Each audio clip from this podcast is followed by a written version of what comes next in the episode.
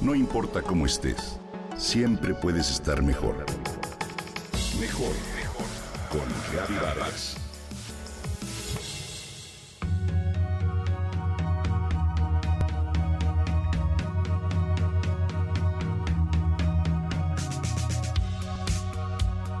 Hoy es un día perfecto, pero qué lástima que hace frío.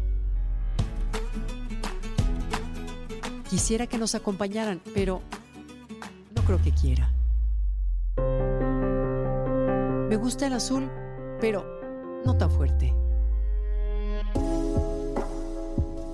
¿A qué te suena la palabra pero en estas frases? ¿A pretexto? ¿A inconformidad? ¿A refutar, rechazar y objetar? ¿Cierto? La palabra pero es una de esas palabras que debemos eliminar de nuestro vocabulario, ya que se usa para justificar en muchas ocasiones la negación a comenzar de nuevo. Es como un telescopio para mirar hacia atrás, hacia el fracaso o el miedo, hacia el lamento. Pero es una de esas palabras que nos detienen en el camino y sobre todo nos llevan a preguntarnos ese famoso si hubiera, que a nadie nos conviene porque genera culpa e incertidumbre. Pero es una palabrita que invalida, que es poco gratificante. Si expresamos nuestro punto de vista y otra persona nos contesta con un pero, nos sentimos poco escuchados y sin ganas ya de hablar.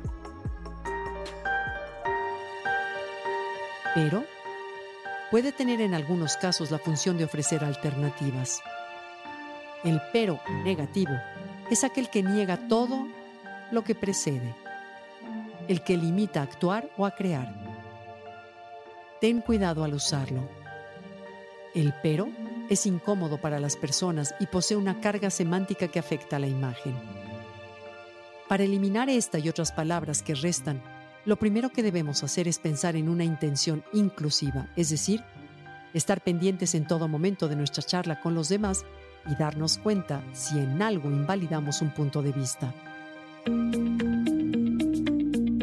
Si escuchas de verdad lo que la otra persona dice, quiere decir que enfocas tu atención e intención en lo que te platica.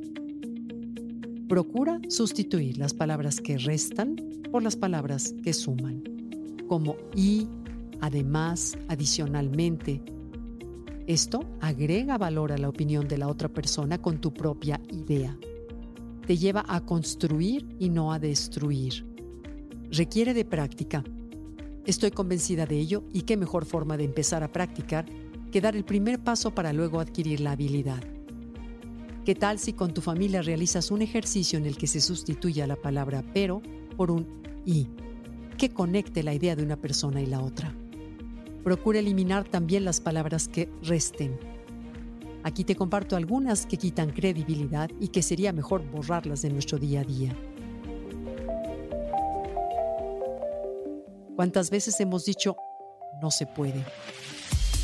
Esta frase de entrada cierra caminos.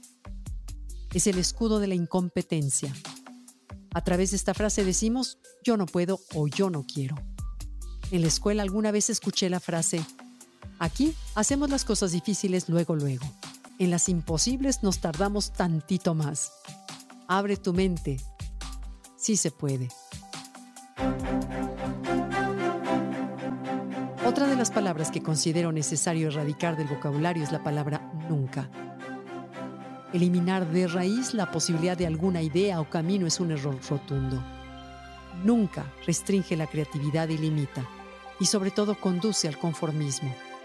Es una expresión que desalienta y deprime.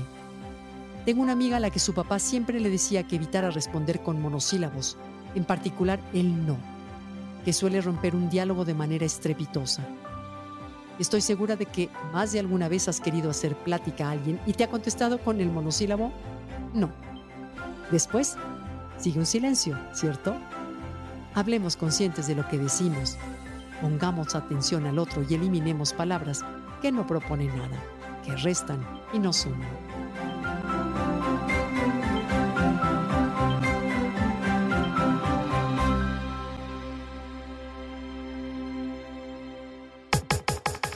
Comenta y comparte a través de Twitter. No importa cómo estés, siempre puedes estar mejor. Mejor, mejor, mejor. Con Gaby Vargas.